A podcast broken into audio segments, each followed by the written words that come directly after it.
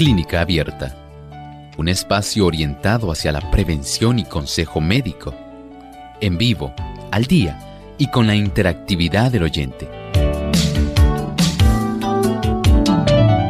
Clínica Abierta, poniendo al doctor a su alcance para un diálogo claro y honesto, porque nos importa su bienestar y salud.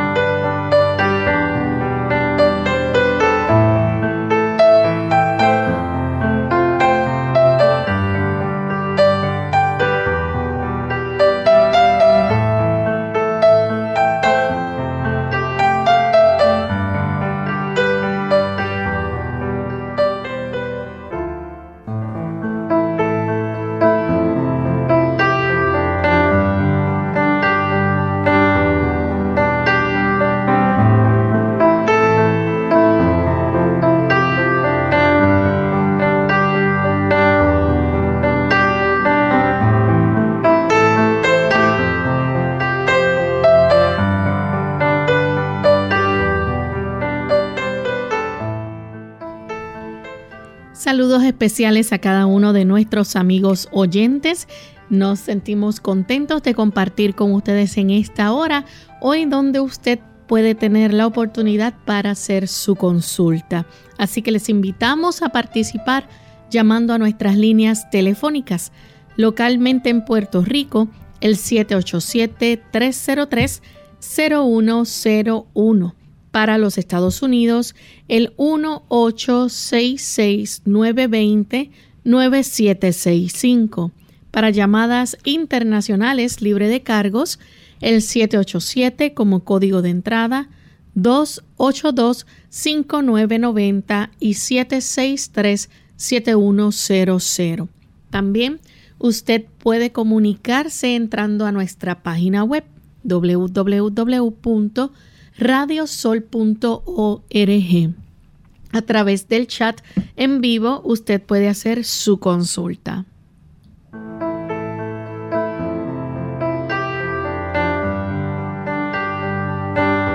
Y nos sentimos felices de tener esta oportunidad nuevamente para encontrarnos con cada uno de ustedes hoy donde usted puede hacer su consulta, así que aproveche la oportunidad para que se pueda comunicar y hacer la pregunta, no importa de qué tema. Queremos enviar saludos cordiales también a los amigos que nos escuchan a través de las emisoras Vida 95.7 FM en Ciudad Ojeda de Venezuela. También viene 103.7 FM en Cabimas y Esperanza 105.7 FM en Maracaibo. Para nuestros amigos también allí, les deseamos un feliz día y que pueda disfrutar de nuestro programa en esta ocasión. Bien, y le damos la bienvenida también al doctor Elmo Rodríguez. ¿Cómo está, doctor? Muy bien. ¿Y Lorraine? Muy bien también. Qué bueno, saludos cordiales. Saludamos también a nuestro equipo técnico y con mucho gusto a cada amigo que hoy se ha enlazado aquí en Clínica Abierta nos complace mucho tenerles en este espacio de tiempo. Y antes de comenzar a recibir las llamadas de nuestros amigos, vamos a compartir el pensamiento saludable para hoy. El régimen alimentario y las bebidas estimulantes de nuestros días no llevan al mejor estado de salud. El té, el café y el tabaco son todos estimulantes y contienen venenos. No solo no son necesarios, sino dañinos y debieran ser descartados si queremos añadir a la ciencia templanza. Entienda usted, querido amigo, que a pesar de que la sociedad acepta muy francamente y de una manera casi regocijada estos venenos de los cuales hablamos, el té, el café, el tabaco, el alcohol, en realidad lo que hacen es disfrutando la intoxicación de su cuerpo entero. Porque nadie puede negar que cada uno de estos productos de una u otra forma están dañando nuestro cuerpo, dañan nuestro sistema nervioso, dañan nuestro corazón, dañan todo nuestro ser, sencillamente porque usted lo que hace es ingerir toxinas, venenos, no se está alimentando de ninguna forma. Si usted lo analiza de una manera sensata, sencilla, sabe que no hay ningún tipo de nutrimento que sea útil dentro del alcohol. Tampoco lo hay en el tabaco, no lo hay en el café y no lo hay en la marihuana, en la heroína, cocaína, en el crack. No hay ningún tipo de beneficio para nuestro cuerpo.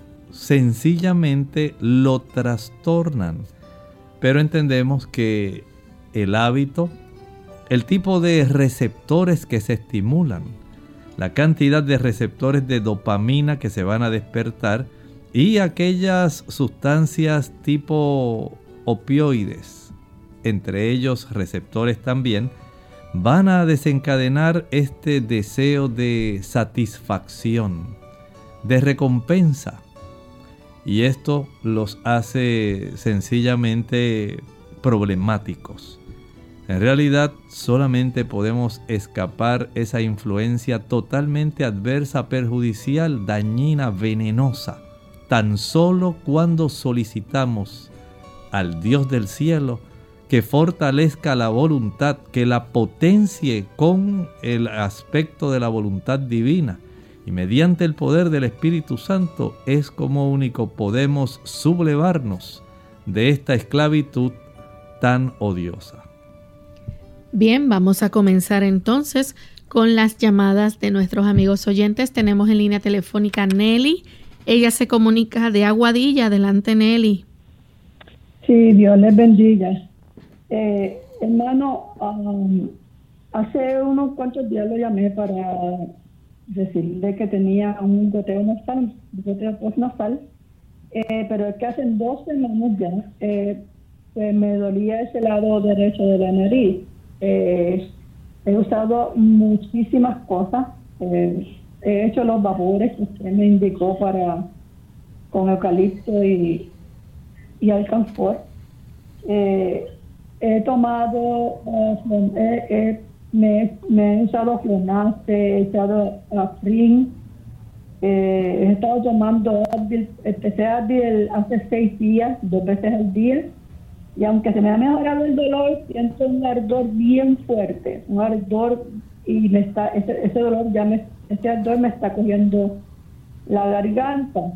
Eh, estoy haciendo gargas de carbón activado pero en la noche me despierto, especialmente por la noche, pues yo no lo siento tanto, siento solamente el ardor en la nariz, en ese lado de la nariz, pero por la noche me despierto con como si fueran miles de gusanillos ahí, este, eh, comiéndome ese lado y, me coge también ahora la parte del otro lado y, ya no encuentro qué hacer, a ver si me puede, qué me puede aconsejar para no tener que hacer tomar antibiótico o pues visitar un hospital. Eh, quiero decirle que mi traduque de la nariz está un poco desviado, me dijo el de hace tiempo. Me ha dado sinusitis antes y tengo un pequeño pólipo en ese lado derecho de la nariz. Ayúdeme porque me tienen ya que no encuentro qué hacer eh, especialmente ese goteo nasal y esos gusanillos que me comen por la noche, que no puedo soportar. Tomé una, una claritín, he tomado de todo, menos anticatarral. A ver si me puede aconsejar. Gracias. ¿Cómo no? Mire, lo que va a hacer, va a echar en la licuadora una taza de agua y media cebolla blanca. Lo va a licuar bien licuado Y una vez lo licúe, lo va a colar con un colador de tela.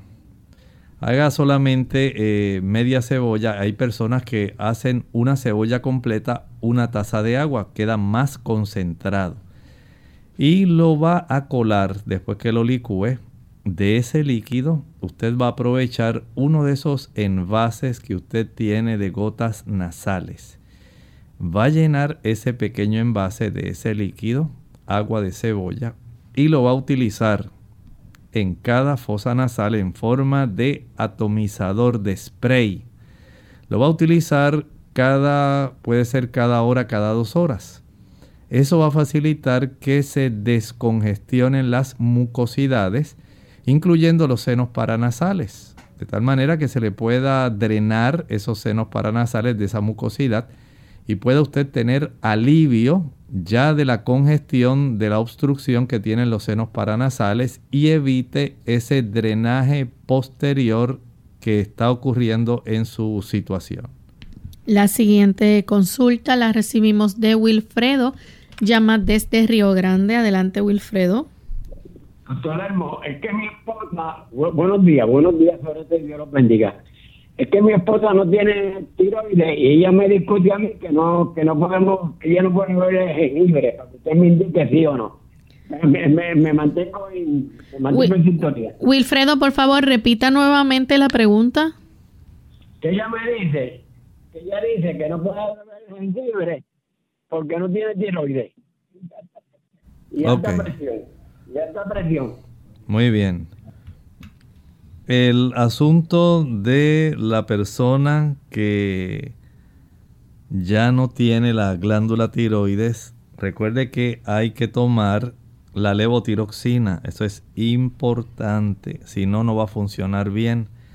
El asunto de que evite el jengibre es más bien por su hipertensión arterial, no es por la tiroides, sino por su presión arterial porque he observado que las personas, en términos generales, una gran proporción de los hipertensos, al tomar jengibre se le agrava. Hay hipertensos que no le ocurre eso, pero a la mayor parte de los hipertensos sí he observado que le sube eh, el uso del jengibre, le agrava su presión arterial. Así que desde ese punto de vista no es por su hipotiroidismo posquirúrgico, es sencillamente por su hipertensión arterial. Bien, vamos entonces a la próxima pregunta. Tenemos a un anónimo desde Bayamón, Puerto Rico. Adelante, anónimo. Muy buenos días y felicidades y bendiciones siempre. Eh, estoy haciendo una consulta para una persona diabética eh, de la tercera edad, sobrepeso, que tiene mucha flema en los pulmones, en la vía respiratoria inferior. Y le recomendaron una planta que se llama curía. Quisiera saber si hay algo mejor o lo que el doctor opina. Muchas gracias y bendiciones siempre. Muchas gracias. La curía se puede utilizar, pero es más factible para trastornos digestivos. Sí le puedo recomendar el saúco. El saúco eleva, en primer lugar, la capacidad inmunológica. Por ella ser diabética tiene una mayor fragilidad a poder ser receptiva a una gran cantidad de virus y bacterias.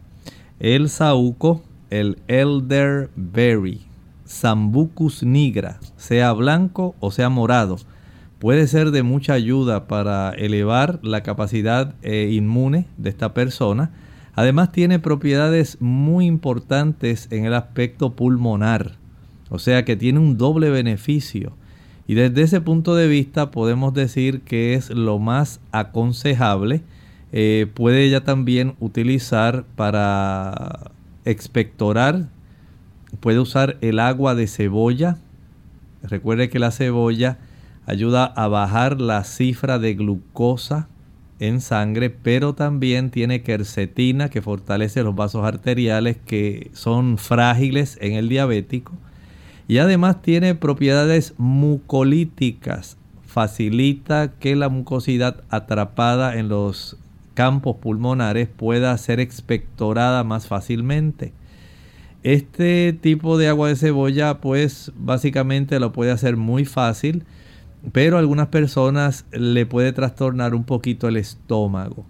Por lo tanto no puede usar mucha cantidad y a veces es mejor usar un jarabe donde ella pueda licuar.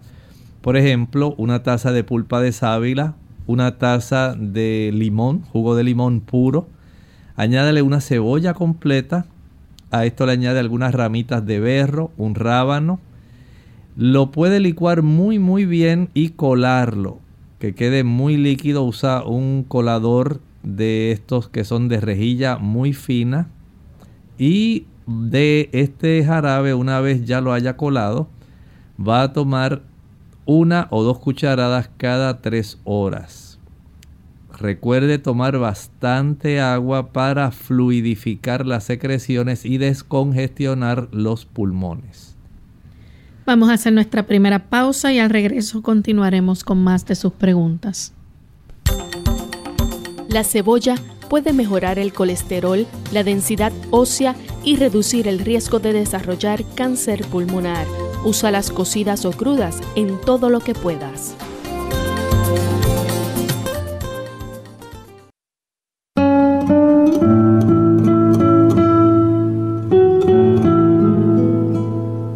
Resulta paradójico que a todo el mundo le atraiga la idea de vivir muchos años, pero a nadie le haga la menor gracia envejecer.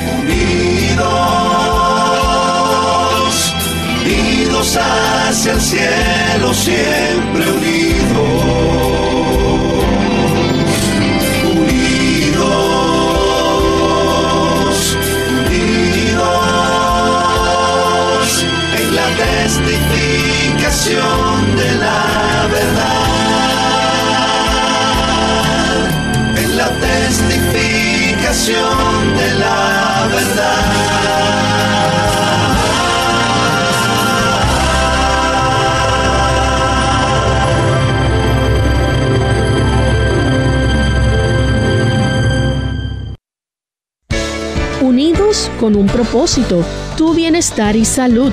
Es el momento de hacer tu pregunta llamando al 787-303-0101 para Puerto Rico, Estados Unidos 1866-920-9765 y llamadas internacionales al 787-763-7100 o al 787 282 5990. Clínica Abierta, trabajando para ti.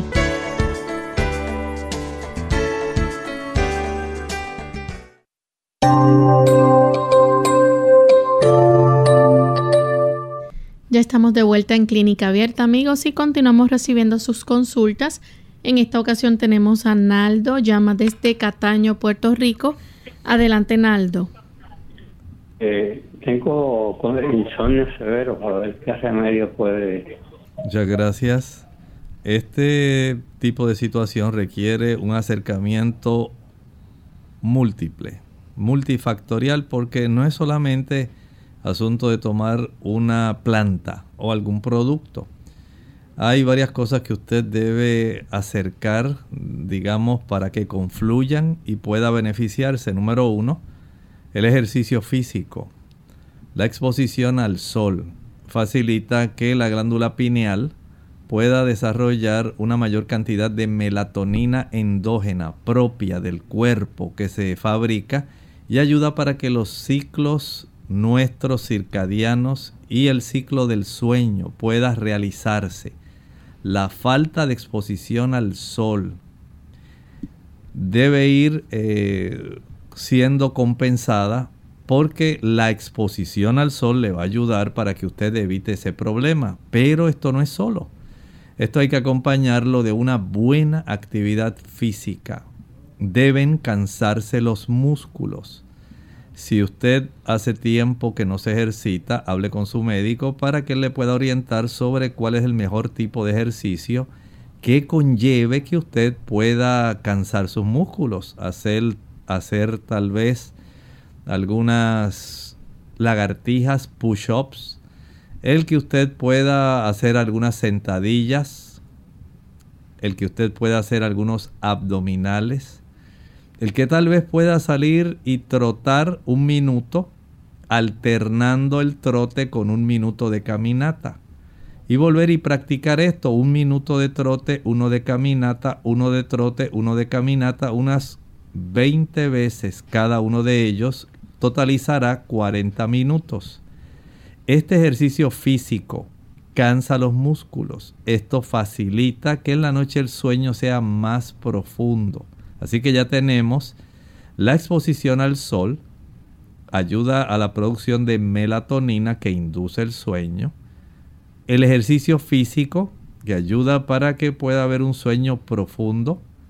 También el consumir algunos alimentos que van a ayudar a tener una buena cantidad de producción de dopamina y otras sustancias que son necesarias para que el sueño pueda desarrollarse de una manera adecuada.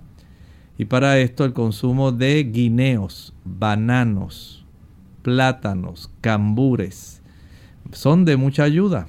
A esto el consumo de lechuga también resulta muy eficiente. El consumo de aguacate puede ser de mucha ayuda. El consumo de cebada. Los cereales que son integrales estos cereales que son ricos en grupo B van a facilitar que haya un mejor metabolismo cerebral. La tiamina, riboflavina, niacina, niacinamide, piridoxina, ácido fólico, vitamina B12, que generalmente es insuficiente. Hay personas que con el uso de un suplemento de vitamina B12 de mil microgramos a la hora de acostarse les ayuda muchísimo. Hay otras que utilizan también plantas como la valeriana. Otras combinan valeriana con manzanilla y naranjo. Usan el agua de azahar. O sea, hay una diversidad de factores que pueden ser muy apropiados también.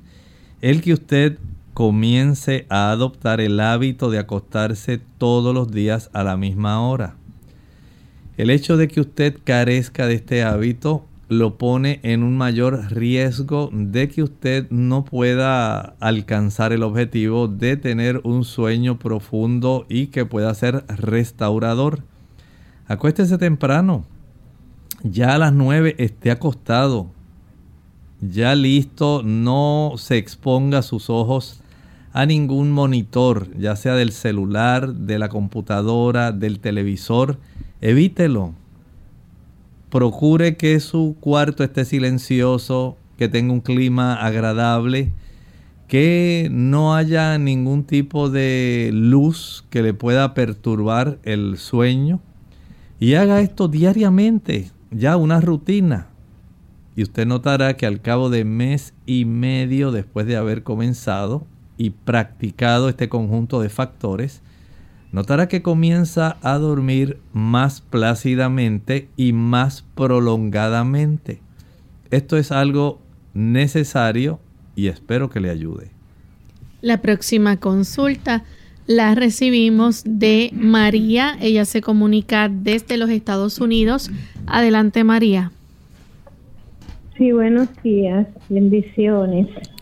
Eh, quería decirle, preguntarle al doctor, anoche yo me acosté a las 9 y 30 y tuve un sueño de 7 horas, bien profundo y bien rico.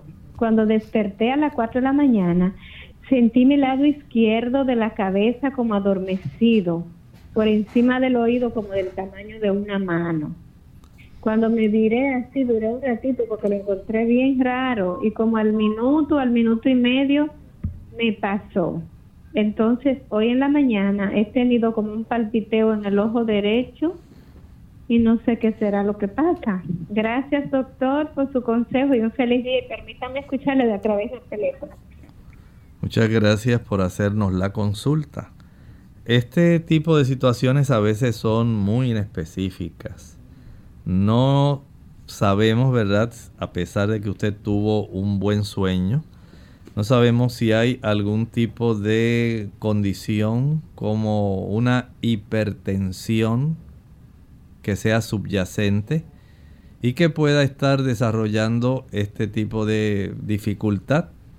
Si está a su alcance, vaya al médico de su confianza, que él le revise la presión, que le palpe los músculos de esa área de su cabeza y que verifique si a lo largo del día usted todavía siente el malestar del adormecimiento a veces hay una carencia de alguno de los integrantes del grupo B. Pero vaya al médico primero, permita que le revise la presión arterial. Tenemos entonces la próxima pregunta que la hace Anet desde Isabela. Adelante, Anet. Anet, ¿nos escucha? Continuamos entonces con Ana de San Juan, Puerto Rico. Adelante, Ana. Eh, sí, Dios les bendiga. Eh, quería preguntarle al doctor que yo, me hice un MRI de la cabeza y, sale un, como una glandulita o no sé, como como una como si fuera un, pimple, un, barrito y, y, le dicen pituitaria. Yo quería saber qué, qué es, o sea, qué efecto tiene, qué, qué es lo que hace. Y pues escucho, le escucho porque es que no, no sé verdad cómo explicarle. Es la pituitaria. Me gustaría saber qué, qué es eso. Gracias. Gracias. Mire, es una glándula maestra. Es una glándula demasiado importante. A pesar de que es pequeña, esta glándula es la que domina, por ejemplo, la tiroides. Es la glándula que domina sus ovarios. En los caballeros tiene un dominio sobre el área de la formación de andrógenos en los testículos. También es muy importante para conservar un balance adecuado de hormonas que controlan, por un lado, el azúcar, los glucocorticoides, también tiene un efecto a nivel de las suprarrenales, eh, facilitando que haya un mejor control entre la conservación del sodio, el potasio. Tiene también eh, mucho que ver con la capacidad para que la dama pueda conservar la producción de leche. Hay una infinidad de influencias que salen de esta glándula para estimular otras glándulas, a su vez, que son las glándulas blanco, que son glándulas necesarias. Así que la presencia de esta glándula maestra ubicada en la base del cerebro, detrás justamente del quiasma óptico, es clave muy importante, debiera funcionar normalmente en todo el mundo, y lamentablemente en algunas personas pueden desarrollarse algunos tumores benignos en esa glándula y hay que estar atentos al desarrollo de esos tumores. La próxima pregunta la recibimos de una anónima de Nahuabo, Puerto Rico. Adelante, anónima. Dios les bendiga a toditos. ¿Escuchan? Sí, adelante. Ok. doctor, ¿qué de cierto hay que la espinaca nos ayuda a una mejor visión. Gracias y escucho por no, No se retire, no se retire. Ok. ¿Qué cosa es la que ayuda a una mejor visión? La, la, la espinaca. Ah, ¿cómo no? Pues es muy cierto. ¿Saben ustedes que la espinaca contiene una mayor cantidad de carotenoides que la zanahoria? Y hay personas que le dicen a los niños, cómete las zanahorias para que te pongas como los conejitos, que tienen una buena visión.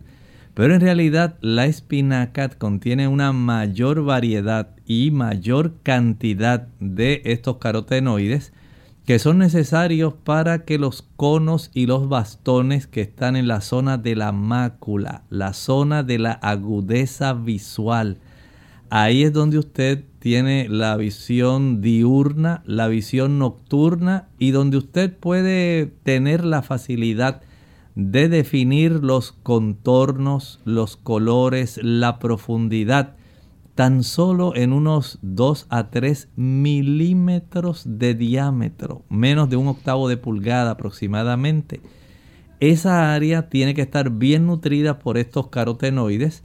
Si eso no ocurre, entonces hay problemas y es lo que ocurre en muchos casos, especialmente aquellas personas que básicamente lo que comen son hamburguesas, pizza, que no se alimentan bien y que lamentablemente usan alcohol, café, cigarrillos, tabaco.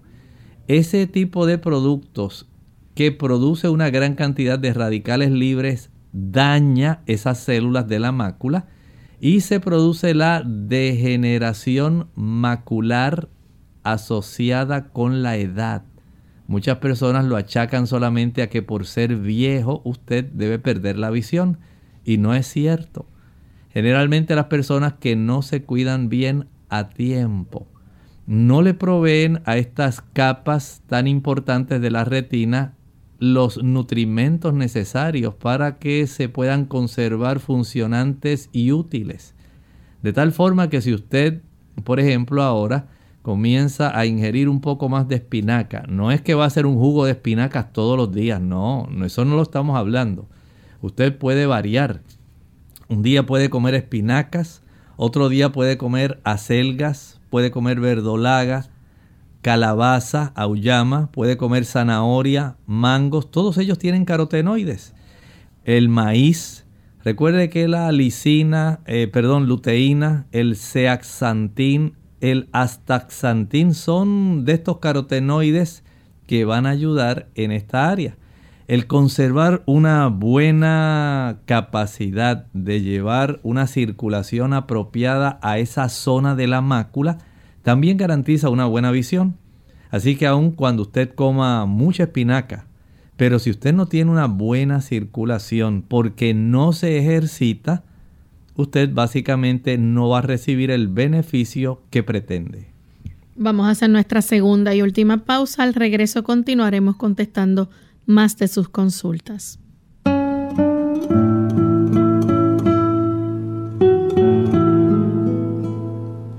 Discutir con la tentación ya es camino para ser vencido por ella.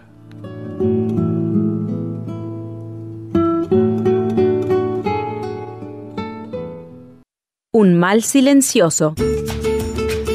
Hola, les habla Gaby Zabalúa Godard con la edición de hoy de Segunda Juventud en la Radio, auspiciada por AARP. No importa cuántas veces lo repitan, el no tomar conciencia de que el colesterol es un mal silencioso que eventualmente puede provocar la muerte sigue siendo el principal obstáculo para tratar a tiempo esta enfermedad. Al no haber síntomas, muchas personas no hacen caso y acuden al médico cuando la enfermedad está avanzada. A pesar de que el colesterol en sí mismo no es perjudicial, es precisamente cuando sus niveles suben y se acumulan en las paredes de las arterias cuando empieza a presentar problemas. En estos casos, evita la ingesta excesiva de azúcar y derivados. Aumentar el consumo de fibras, controlar el peso e iniciar un programa de ejercicios puede ser suficiente para bajarlo. Sin embargo, en algunos casos el colesterol elevado no es solamente consecuencia de malos hábitos alimenticios, sino de una alteración genética heredada.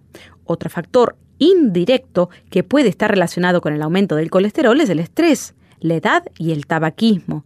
Por ello es preciso hacerse un examen médico para definir la causa y encarar con el médico de cabecera el tratamiento adecuado. Sigue el consejo y no los dejes para después.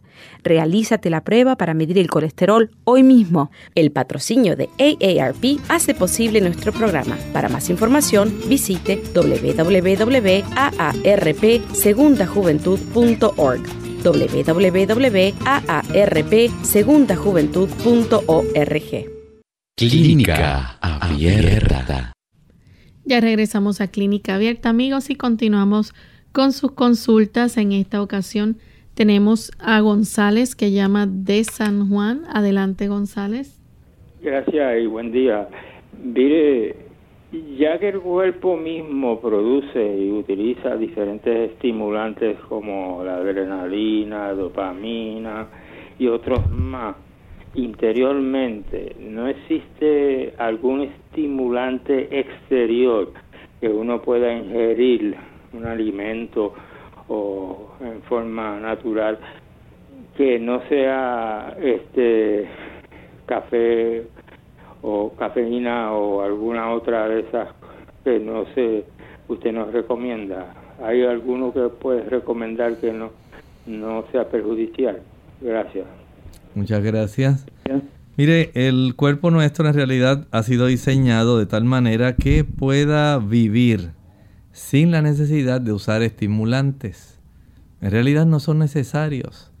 Es como un automóvil si usted a un automóvil eh, se mantiene acelerándolo constantemente, ya usted sabe que la vida útil de ese automóvil se reduce. Y así ocurre con el cuerpo. Muchas personas quieren acelerar el metabolismo y usted está cometiendo un grave error. Nuestras células lamentablemente no son eternas. Cada una de ellas, por ejemplo, tiene una cantidad de mitocondrias que usted hereda de su mamá, no lo hereda de su papá. Y esas mitocondrias tienen también una vida útil. Ellas, eh, aun cuando las células se reproducen, esta cantidad de mitocondrias poco a poco se van reduciendo. Y estas mitocondrias resultan ser los generadores de energía de nuestro cuerpo. En esas eh, estructuras, esos organelos intracelulares, ves donde nuestro cuerpo aprovecha, digamos, las moléculas de glucosa con el oxígeno y con algunos cofactores para derivar energía. Sí existen algunos productos eh, como los que estábamos hablando que son estimulantes que van a inducir las neuronas cerebrales para que éstas sientan una energía que es falsa. Y esa es la diferencia. Porque no es una energía que sea beneficiosa, útil. Esto es lo que está dando eh, problemas especialmente, perdón, porque las personas están utilizando sustancias que son estimuladoras y ha llevado a una gran situación mundialmente, pero particularmente en los Estados Unidos. Muchas personas que están básicamente desvitalizadas, desganadas, personas que les falta, digamos, impulso, piensan que por el uso de estimulantes se van a beneficiar. No olvide que según envejecemos, la carencia de hormonas baja la capacidad energética tanto en el hombre como en la mujer. Según envejecemos, esas mitocondrias también van a reducirse. El metabolismo se va a afectar. No hay una señalización adecuada. Y por eso, aunque las personas utilicen, por ejemplo, digamos el ginseng, que es un estimulante, una raíz, pero usted no va a estar toda la vida usando ginseng, porque en realidad lo que va a facilitar el que haya energía real es el uso de las macronutrientes, los carbohidratos, los ácidos grasos y los aminoácidos. De ahí es que el cuerpo en realidad deriva calorías. Eso no se obtiene ni del ginseng, ni del café, ni de ningún otro tipo de estimulante que desencadenan una respuesta eléctrica que activa pero no repara ni restaura. Y eso es lo que hace una gran diferencia. Tenemos que comprender nuestro cuerpo, saber cómo funciona para saber cómo cuidarlo. Tenemos entonces en línea telefónica María de San Juan. Adelante María.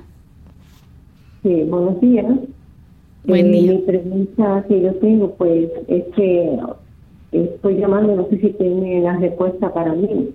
Es um, acerca de cuando llegan los meses, pues yo tengo 72 años, ya no, pues verdaderamente no menstruo, pero me sucede que todos los meses yo siento los síntomas exactamente como toda mi vida me, me, me, daban. Eh, me sucede de que me quita el ánimo, se me hincha el cuerpo, el vientre, todo. Entonces, a la edad que tengo, esto pues yo encuentro que es lo normal. Y quisiera saber si qué respuesta ahora para mí. Estoy en un teléfono, no quisiera que me la para ver. María, pero ¿qué en sí es, es su planteamiento? ¿Cuál sería la pregunta? Sí, por ejemplo, una mujer de 70 años con los síntomas que le dan como de los periodos, no los tengo, pero sí los síntomas me dan, me afectan el ánimo, me, me pongo, este, como expliqué, eh, que se me hincha el vientre, eh, me pongo desanimada, sobre todo los síntomas. Entonces, cuando vienen estos síntomas, yo sé que ya llegó el tiempo de todos los meses, pero que no, no regulo. Ok, cómo no. Mire, la dama no se queda en cero en cuanto a la producción de estrógenos. Sencillamente se les reduce significativamente, pero no se queda en cero. Los ovarios siempre siguen teniendo cierta función y además de eso hay una conversión eh, a nivel general del cuerpo, digamos por parte de las glándulas suprarrenales hay cierta cantidad de eh, sustancias que son producidas que van a derivar eventualmente en la aportación de cierta cantidad de estrógenos en la dama. Y esta fluctuación, porque usted no deja de tener un reloj interno biológico, y ese reloj interno sigue funcionando y aunque en forma limitada y escasa la cantidad de estrógenos, el vaivén, la elevación, cierto piquito adicional que se forma según el reloj biológico en recuerda que se desarrollaba cuando usted tenía menstruación. Así también ocurre todavía, pero en cantidades mucho menores. Y por eso pienso yo que usted tiene esa fluctuación. Ahora, hay damas que están utilizando algunas sustancias que son útiles Sencillamente ayudan especialmente para los trastornos vasomotores, para los calentones, los fogajes y poder tener una mejor regularidad. Y estos productos se obtienen principalmente de plantas como el trébol rojo, red clover. Se obtienen mm. también de la soya, es comercialmente la forma más económica y más fácil de obtenerlos. En estas sustancias está la, pues, pensemos, eh, la genisteína, el diaceín, el gliciteín, que ayudan para que usted pueda tener una mejoría. No estoy diciendo que va a ser como era antes, que todo va a desaparecer, pero entiendo que va a tener una reducción del malestar, incluyendo su aspecto emocional. Tenemos entonces a Lilian de Yauco. Adelante, Lilian. Sí, buenos días. ok, mi, mi, pregunta es la siguiente.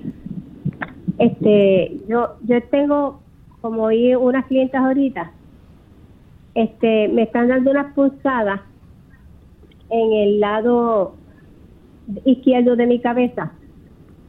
Entonces, antes que sigamos, yo este, visité a un masífono facial y me dijo que tenía mordedura cruzada.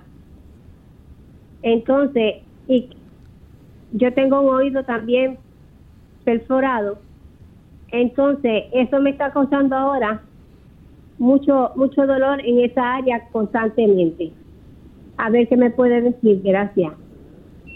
Gracias. Mire, entiendo que sí debe atenderse su problema en cuanto al alineamiento de su la mordida porque algunas personas al tener ese problema se desarrollan eh, dolores hemifaciales en la mitad de la cara donde principalmente eh, se afectan más Recuerde que esto desalinea músculos que tienen que ver con la masticación.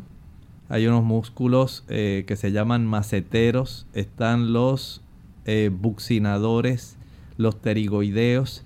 Y estos al desalinearse pueden producir cierto tipo de dolor y molestia. También puede acarrear desgaste del cóndilo, de esa área del cartílago del cóndilo de la mandíbula. En otros casos pudiera haber inflamación del nervio trigémino. No es una cosa común, pero de acuerdo a la proximidad según el trayecto de las ramas del nervio trigémino se puede afectar, se pueden inflamar. El hecho de que tenga una perforación en su oído facilita el que se puedan desarrollar infecciones que penetren del oído externo al oído medio. Usted entonces, además de ir al ortodoncista, vaya a su otorrino para ver cómo esto puede corregirse de tal manera que usted pueda mejorar su condición que le aflige. Una anónima de la República Dominicana dice que nunca se le quita el sueño, puede dormir hasta 8 y 10 horas sin despertar y aún así se levanta con sueño y cansada. Tiene 50 años, pero eso le pasa hace muchos años, dice. Bueno, Sabemos que hay algunas variantes que ocurren en las personas. Hay personas que tienen este tipo de problemas. Pero sería bueno, y no sé si lo habrá considerado, el practicarse algún tipo de análisis para la función de su glándula tiroides.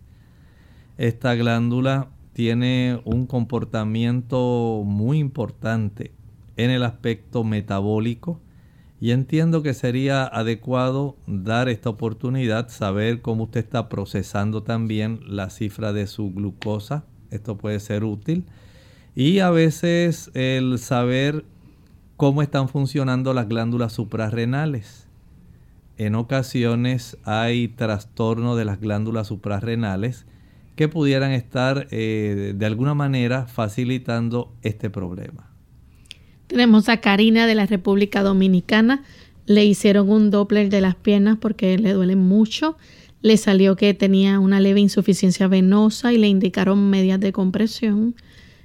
Pero le duelen siempre y también siente las mismas molestias en las manos. ¿Qué puede hacer?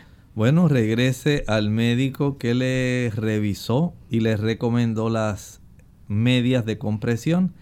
Trate de ir a un cirujano perífero vascular, de tal manera que él pueda verificar si es que le dieron la cantidad de compresión adecuada a su problema.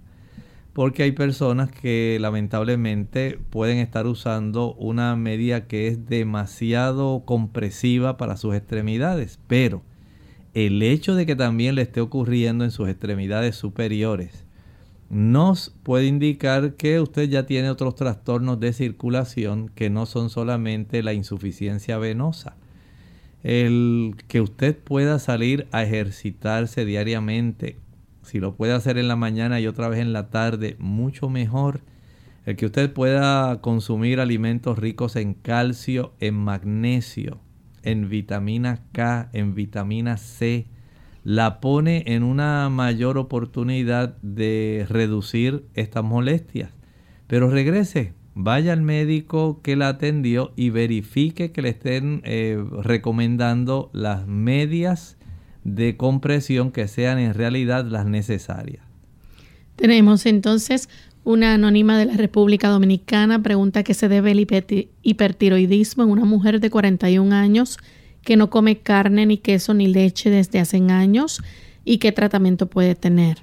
Bueno, no sabemos, ¿verdad?, si está comiendo algún tipo de pescado. Hay algunas personas que no consideran el pescado carne.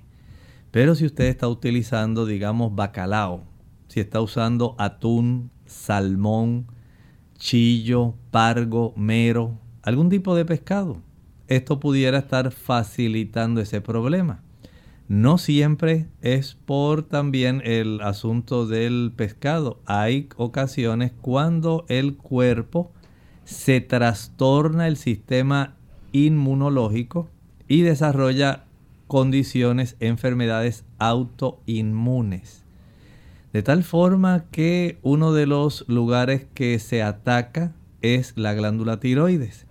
Y según hay trastornos autoinmunes que producen hipotiroidismo, como el Hashimoto, también hay condiciones autoinmunes que desarrollan en hipertiroidismo, como ocurre en la enfermedad de Graves. Y esto entonces debe verificarse para saber qué está ocurriendo. O sea que no es solamente, digamos, por alimentos. También hay condiciones autoinmunes que pueden estar desarrollándose. Si hay un historial genético, esto también puede contribuir. Vea entonces, eh, otras personas pueden trastornar su glándula tiroides por la irregularidad en el descanso, irregularidad en horarios de comer, irregularidad en el ejercicio, es un conjunto de factores que deben analizarse para poder llegar a una conclusión lo más cercana posible indagando su problema. Tenemos entonces a Carlos Pérez de la República Dominicana. Tiene una amiga que recientemente le dio un fuerte dolor de cabeza y de pecho. Fue al médico, le dijeron que tenía coágulos en, en la sangre qué tan peligroso puede ser y qué hacer para el buen funcionamiento de la sangre. Todo depende de dónde se lo diagnosticaron. Si estos coágulos están presentes, digamos, eh, se desarrollan más bien en forma de trombos en las extremidades inferiores, generalmente van a afectar más los pulmones si estos coágulos se desarrollan espontáneamente porque hay, por ejemplo, fibrilación cardíaca, ventricular. Estos van a afectar más el área de la cabeza y otras áreas de las extremidades superiores e inferiores. Todo depende dónde se originan. En ocasiones pueden eh, obstruir, digamos, arterias temporales, se afectan las extremidades inferiores o superiores, puede afectar directamente el lecho pulmonar y esto puede producir eh, situaciones muy complejas y difíciles que hay que hospitalizar porque se producen embolias pulmonares y así también se producen las embolias cerebrales. Por lo pronto, les recomiendo que si usted quiere evitar esto, reduzca, número uno, la densidad de su sangre. Número uno, tratando de mantener las plaquetas controladas entre 150 a 400 mil. Tome suficiente agua, 3 litros de agua al día. La falta de agua torna la sangre más espesa, más densa. Reduzca la cantidad de grasa mientras mayor sea la cifra de triglicéridos y colesterol, peor va a ser, eh, digamos, esta situación. Se facilita el que esto pueda desarrollarse. También hay condiciones infecciosas. Recuerde que el mismo COVID es una de las situaciones que está facilitando el desarrollo de este tipo de coágulos espontáneos en el área pulmonar. El Evitar también estar mucho tiempo de pie o mucho tiempo sentado, pero especialmente sentado en una misma posición mucho tiempo. El estar mucho tiempo acostado inmóvil también facilita esto.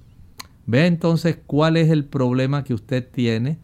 Comience a reducir la cifra de colesterol, la de triglicéridos, la de azúcar, que también facilita una mayor densidad eh, sanguínea verifique la cifra de sus plaquetas y de esta forma usted puede evitar sencillamente desarrollar estos coágulos en forma espontánea. Bien, tenemos a Rosa de Costa Rica. A su hija le salió un ganglio detrás de la oreja de un centímetro y luego otro más pequeño y le mandaron cefalexina por si es una infección y se le disminuyó uno, el otro no. Los exámenes salieron bien, ella tiene dermatitis, le mandaron tratamiento, pero ya lo terminó y aún sigue con dermatitis. ¿Qué le sugiero? Recomienda. Bueno, en realidad no sabemos cuál es la razón de esta dermatitis. Hay dermatitis que son inespecíficas, pero el hecho de que tenga un ganglio que haya respondido a un agente eh, que sea medicamentoso, antibiótico. Esto pues nos dice que en la cercanía hubo algún tipo de lesión en el área del cuero cabelludo que aparentemente drena a esa zona retroauricular y da lugar a este ganglio. ¿Por qué el otro no se desapareció totalmente? No lo sabemos. Puede ser que todavía esté combatiendo algún, algún reducto que quede de alguna bacteria en esa área. Solamente lo que puede hacer es, eh, digamos, una vez finalizado el tratamiento, dele ocasión a una segunda visita por parte del médico para que pueda palpar esas cadenas ganglionares retroauriculares preesternocleidomastoideas, retroesternocleidomastoideas supraclaviculares y se pueda verificar incluso las axilares y las inguinales a ver si hay algunos otros ganglios que se estén desarrollando por otra condición que no sea esa situación que ella presentó ahí. El hecho de la dermatitis, como dijimos, inespecífica, no sabemos si es que hay algún problema que ella sea alérgica a algún químico, algún perfume, que sea alérgica a algún jabón, al detergente, que sea alérgica a algún género de ropa. O sea, hay tantas cosas que hay que comenzar a indagar, hay que convertirse en un detective de la salud. Ya hemos llegado al final de nuestro programa. Agradecemos a todos por la sintonía y el haber participado, aquellos que se comunicaron. Mañana nuevamente brindaremos esa oportunidad para que los que no se pudieron comunicar en el día de hoy así lo puedan hacer mañana. Así que antes de finalizar queremos dejarles este pensamiento para meditar. Dice Judas capítulo 1 y el versículo 21. Conservaos en el amor de Dios, esperando la misericordia de nuestro Señor Jesucristo para vida eterna. Ciertamente, el que nosotros podamos perseverar en la doctrina de la fe, en la enseñanza bíblica, no en la tradición, no en las costumbres. Sencillamente lo que dice la Biblia. Decía Jesús, escudriñad las escrituras, porque ellas son las que les dicen a ustedes todo lo relativo a la vida eterna y ellas son las que dan testimonio de mí. Por eso debemos conservarnos en la doctrina correcta, la doctrina bíblica, la que habla de Jesucristo, de sus enseñanzas, del estilo de vida que Él ejemplificó y diseminó. Así es como deben vivir los cristianos. Y se nos insta a permanecer firmes en ese estilo de vida. Nosotros nos despedimos y será entonces hasta mañana en otra edición más de Clínica Abierta. Con cariño compartieron el doctor Elmo Rodríguez Sosa y Lorraine Vázquez. Hasta la próxima.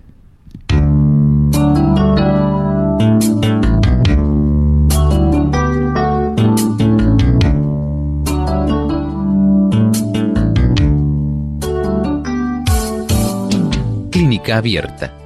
No es nuestra intención sustituir el diagnóstico médico. Antes de poner en práctica cualquier consejo brindado en este programa, usted debe consultar con su médico. Hasta la próxima.